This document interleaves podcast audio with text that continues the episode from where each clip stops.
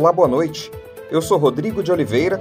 Estamos de volta aqui pela Rádio Universitária da UFG com os boletins informativos desta quarta-feira, 6 de abril.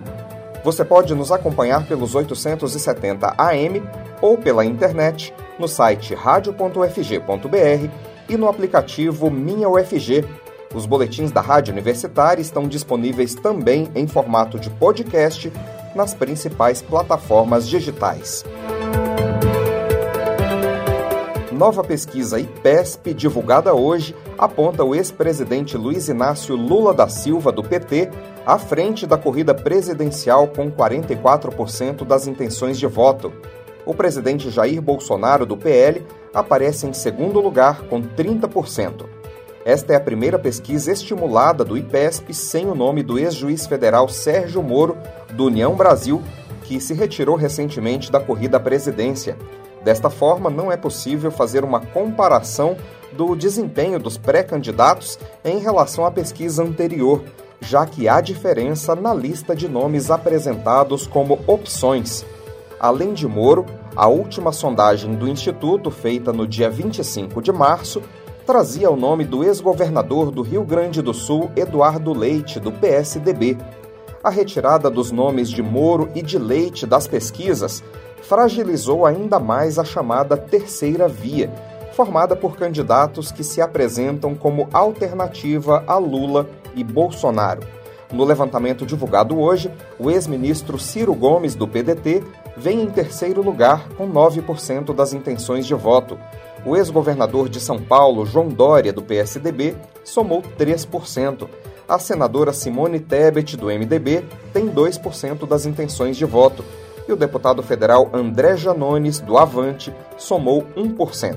Segundo o IPESP, Felipe Dávila, do Novo, José Maria Emael, do DC e Vera Lúcia, do PSTU, foram citados, mas não chegaram a 1% das intenções de votos. Brancos e nulos somam 9%, e 3% das pessoas disseram que não sabiam responder. Novo escândalo no governo Bolsonaro. Reportagem da Folha de São Paulo mostra que o Palácio do Planalto ofereceu cargos pela morte do ex-PM Adriano da Nóbrega, ligado à família do presidente.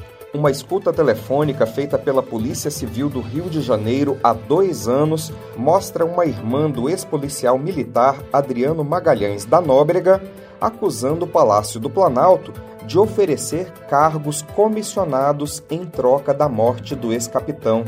Na gravação, Daniela Magalhães da Nóbrega afirma a uma tia, dois dias após a morte do irmão em uma operação policial na Bahia, que ele soube de uma reunião envolvendo seu nome no Palácio do Planalto.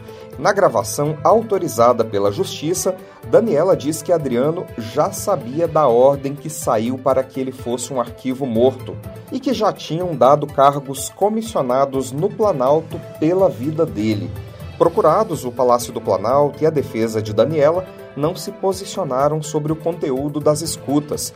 Adriano foi morto em 9 de fevereiro de 2020, após mais de um ano foragido, sob acusação de comandar a maior milícia do Rio de Janeiro. Ele também era suspeito de envolvimento no esquema da rachadinha no antigo gabinete do senador Flávio Bolsonaro, do PL, na Assembleia Legislativa do Rio de Janeiro. A gravação faz parte das escutas realizadas pela polícia no âmbito da Operação Gárgula, que miraram o esquema de lavagem de dinheiro e a estrutura de fuga de Adriano. Por mais de um ano, a polícia ouviu conversas de familiares, de amigos e de comparsas do ex-PM. Daniela não é acusada de envolvimento nos crimes do irmão. Bolsonaro veta a lei Paulo Gustavo, que previa repasse de 3 bilhões e 800 milhões de reais ao setor cultural. O motivo alegado pelo presidente foi a contrariedade ao interesse público. As informações com o repórter Delfino Neto. O presidente Jair Bolsonaro vetou integralmente o projeto de lei que criaria a Lei Paulo Gustavo, que destinaria cerca de 3 bilhões 860 milhões de reais a trabalhadores do setor cultural afetados pela pandemia em todo o país. Pelo texto, os recursos sairiam do Fundo Nacional de Cultura para as secretarias de cultura dos estados, Distrito Federal e municípios, que executariam projetos para atenuar os impactos da pandemia no setor. O projeto também previa uma modificação na Lei de Responsabilidade Fiscal para permitir aos governos regionais excluírem os valores recebidos no âmbito da lei da meta do resultado primário. O nome da lei é uma homenagem ao ator Paulo Gustavo, um dos mais destacados humoristas do Brasil, que morreu ano passado aos 42 anos de idade em decorrência da Covid-19. O veto ao projeto está publicado no Diário Oficial da União desta quarta-feira, 6 de abril. Dentre os argumentos para a negativa de Bolsonaro ao projeto cultural, o governo alegou que a medida criaria despesa corrente primária que estaria sujeita ao limite constitucional previsto no artigo 107 do ato das disposições constitucionais transitórias, o teto de gastos, para o qual não teria sido apresentada compensação na forma de redução de despesa, o que dificultaria o cumprimento do referido limite.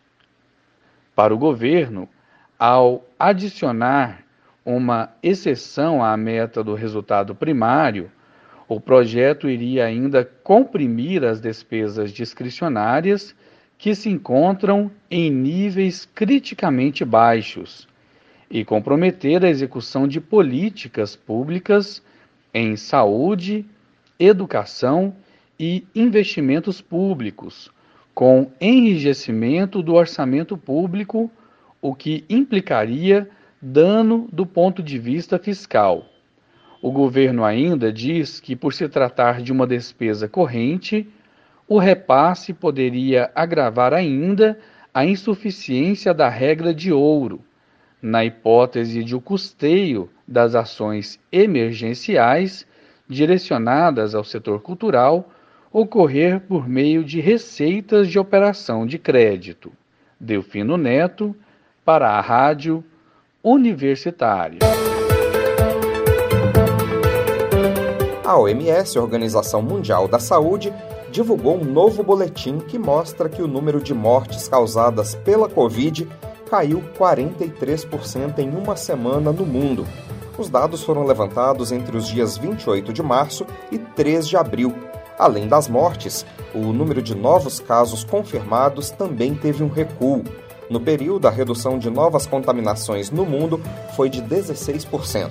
E aqui no Brasil, um levantamento de um consórcio de veículos de imprensa mostra que o país completou ontem 40 dias com tendência de queda na média móvel de mortes por Covid. Pelo quarto dia consecutivo, o indicador ficou abaixo de 200, marcando 185 mortes, o que não era visto desde o dia 18 de janeiro. A média móvel é considerada por especialistas a maneira mais confiável para acompanhar o avanço ou retrocesso da pandemia. O índice é calculado a partir da média de mortes ou de casos dos últimos sete dias. Goiânia já aplica a quarta dose da vacina contra a Covid em pessoas com mais de 60 anos de idade. A imunização atende estratégia do Plano Nacional de Operacionalização de Vacina contra a Covid do Ministério da Saúde, que visa dar maior proteção contra a doença a esse grupo. Em Goiânia, as doses estão disponíveis em 73 locais, além das 71 unidades de saúde da capital. A quarta dose da vacina contra a Covid também é aplicada no Clube da Caixa Econômica Federal, na Avenida T8, e no drive montado no estacionamento do estádio Serra Dourada. E a vacinação contra a gripe continua em Goiânia. A primeira etapa é voltada aos idosos com 60 anos ou mais e trabalhadores da saúde. A Prefeitura de Goiânia informou que as doses estarão disponíveis das 8 da manhã às 5 da tarde em 71 salas de vacinação de rotina. No Clube da Caixa Econômica Federal, a imunização estará disponível das 8 da manhã às 4 da tarde. Lembrando que o Centro Municipal de Vacinação no setor Pedro Ludovico não aplicará doses das vacinas contra a gripe e nem contra a Covid. A lista completa com os locais de vacinação está disponível no site da Prefeitura. Conselho de Arquitetura e Urbanismo publica carta para candidatos das eleições de 2022, assinada por diversas entidades da área.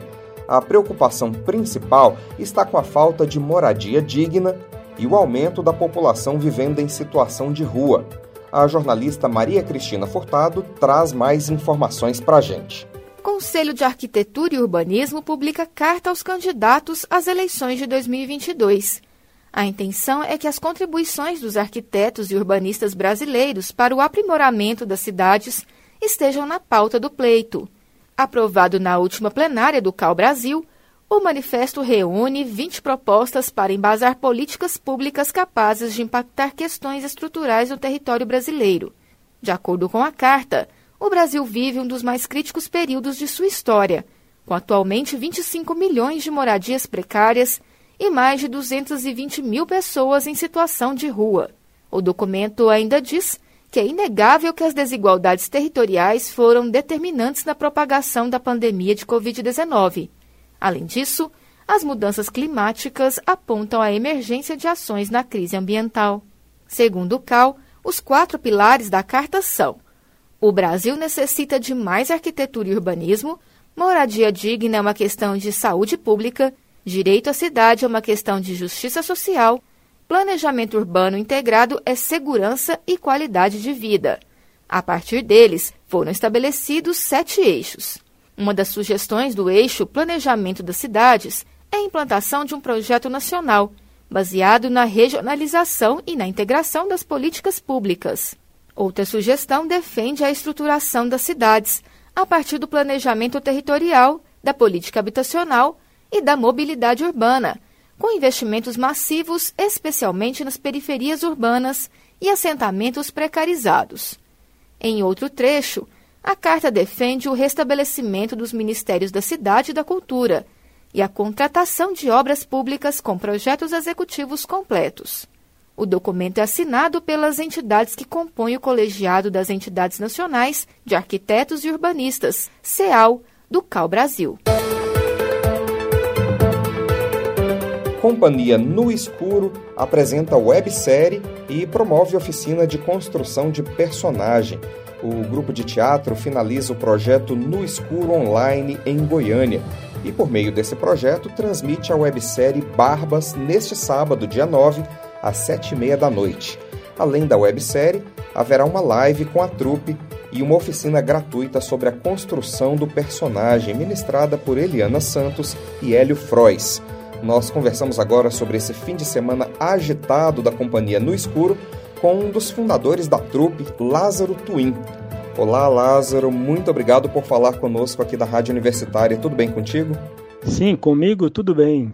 Espero que com você e todos os ouvintes da rádio também esteja tudo bem.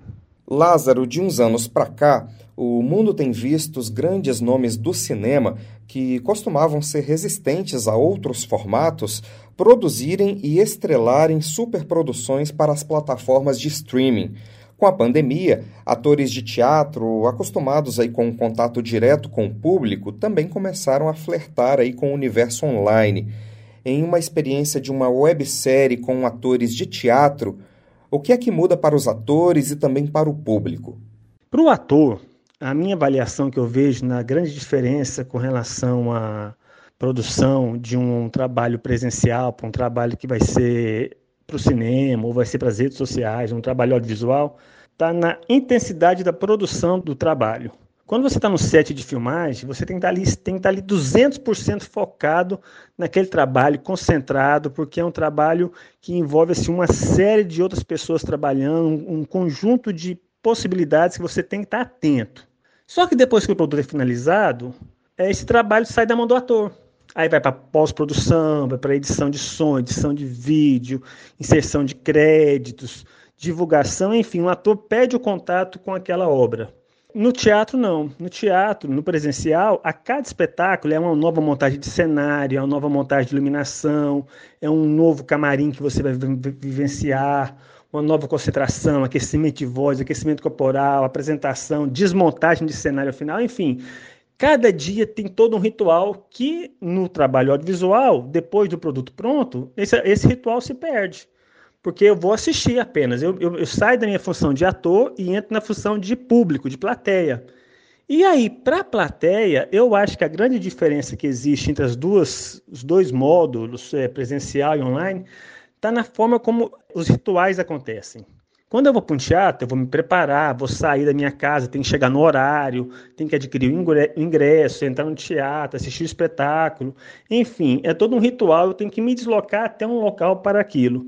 Quando eu vou assistir agora já um produto audiovisual nas redes sociais, nos canais de streaming, eu posso assistir dentro do ônibus, indo para o meu trabalho, no meu celular. Eu posso assistir dentro de casa, posso assistir no banheiro, posso assistir enfim, numa praça, qualquer, qualquer lugar que eu esteja conectado. Então, a, a grande mudança para a plateia está nessa relação, nesse contato com o artista, que se perde essa relação, por um lado se perde, né? Por outro também você pode se conectar com o artista através do chat, né, que estiver rolando naquele momento, enfim. Eu avalio por aí.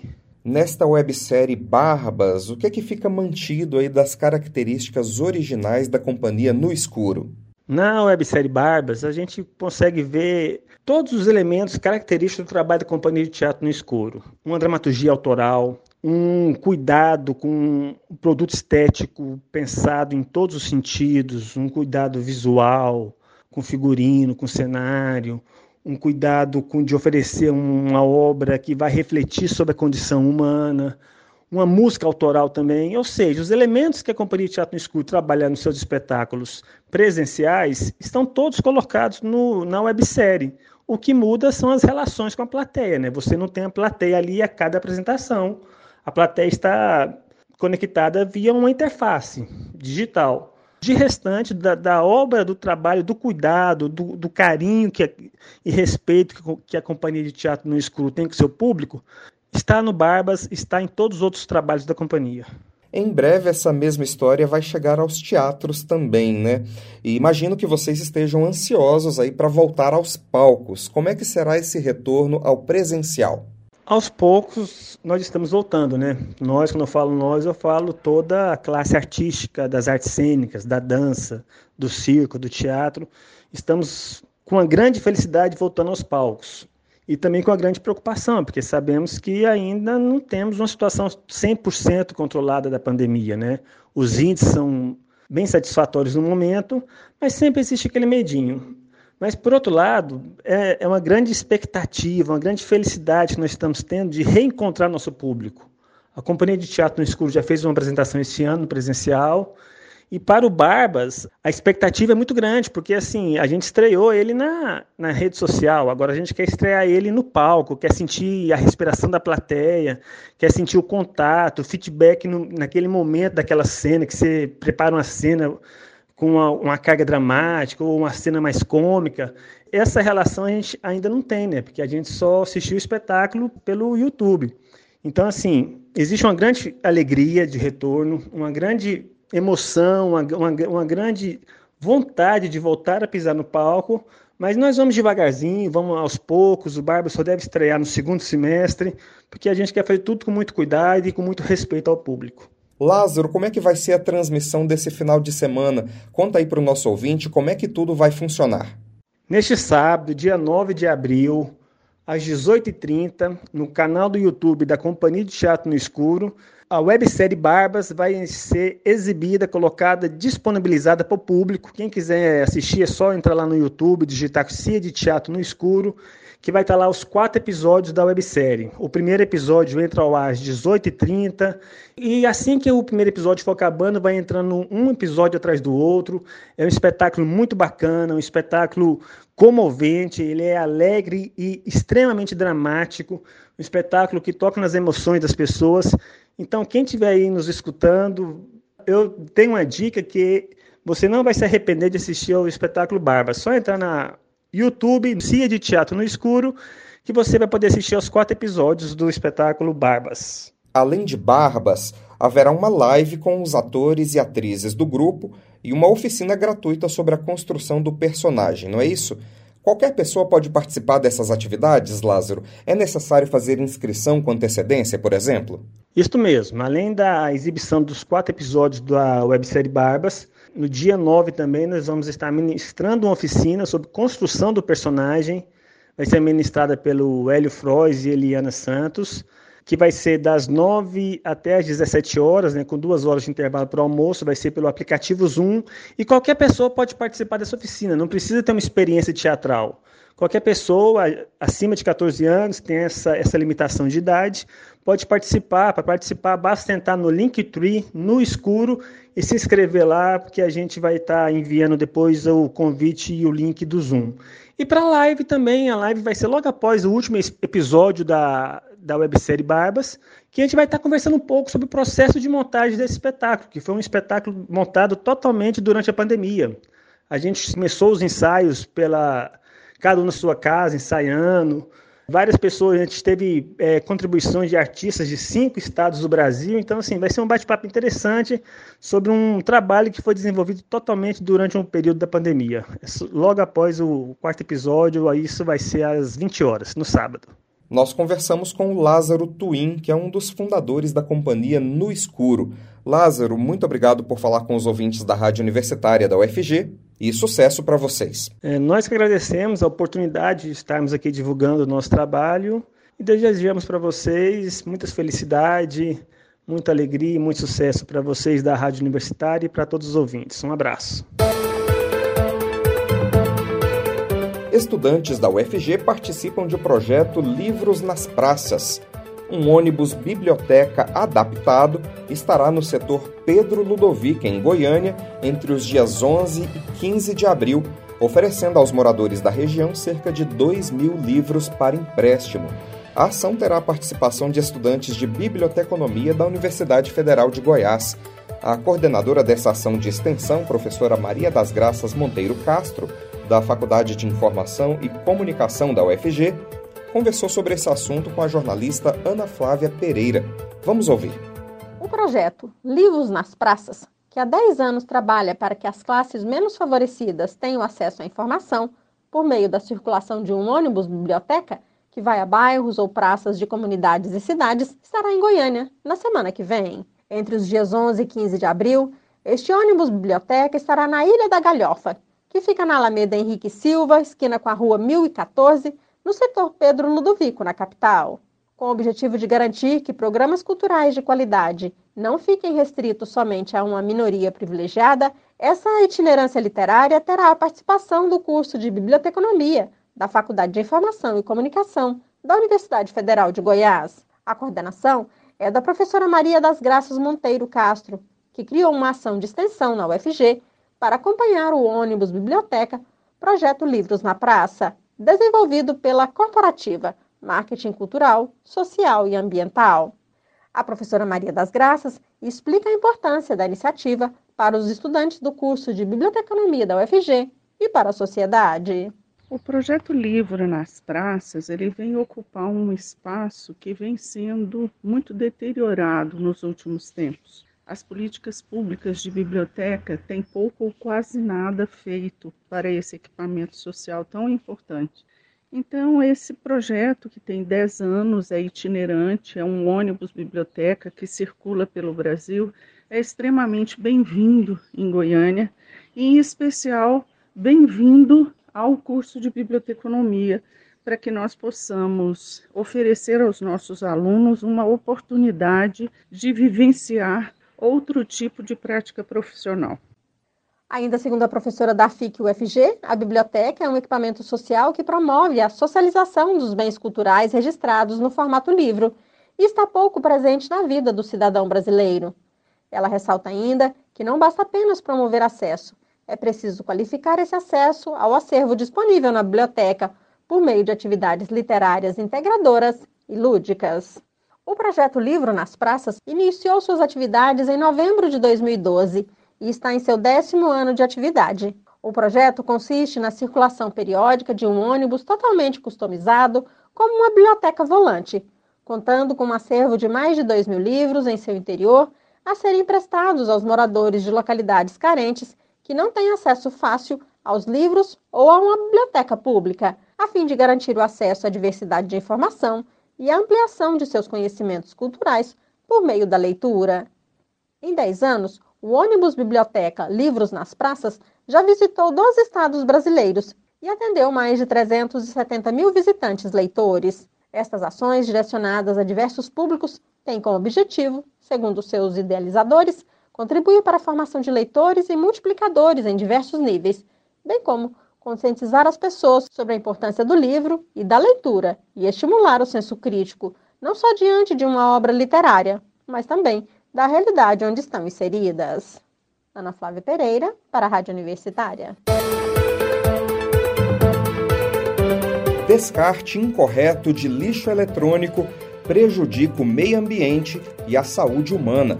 A logística reversa é a melhor maneira de tratar esse lixo eletrônico e reutilizar os componentes que podem ser reaproveitados.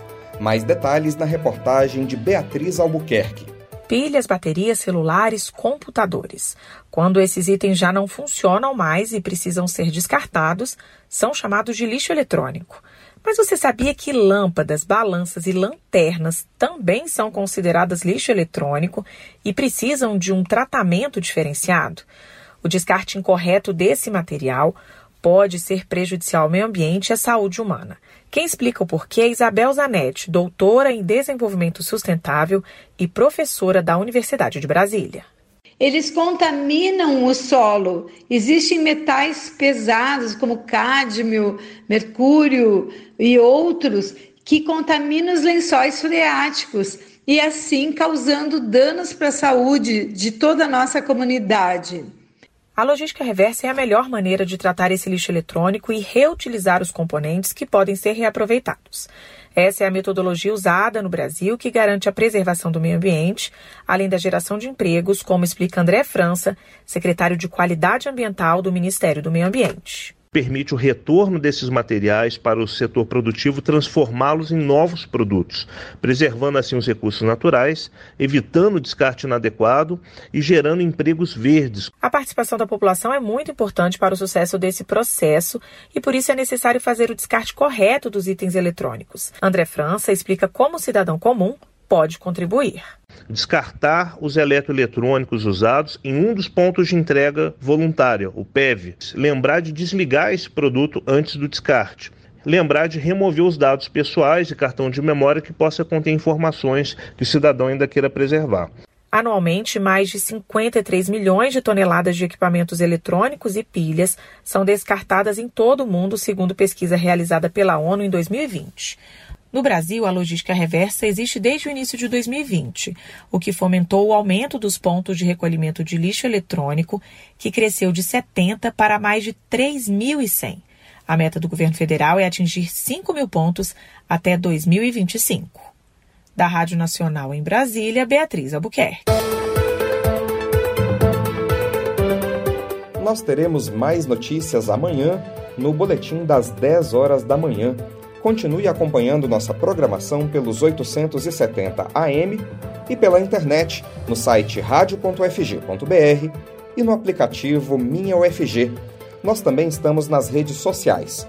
Curta nossa página no Instagram e no Facebook. Rodrigo de Oliveira, para a Rádio Universitária.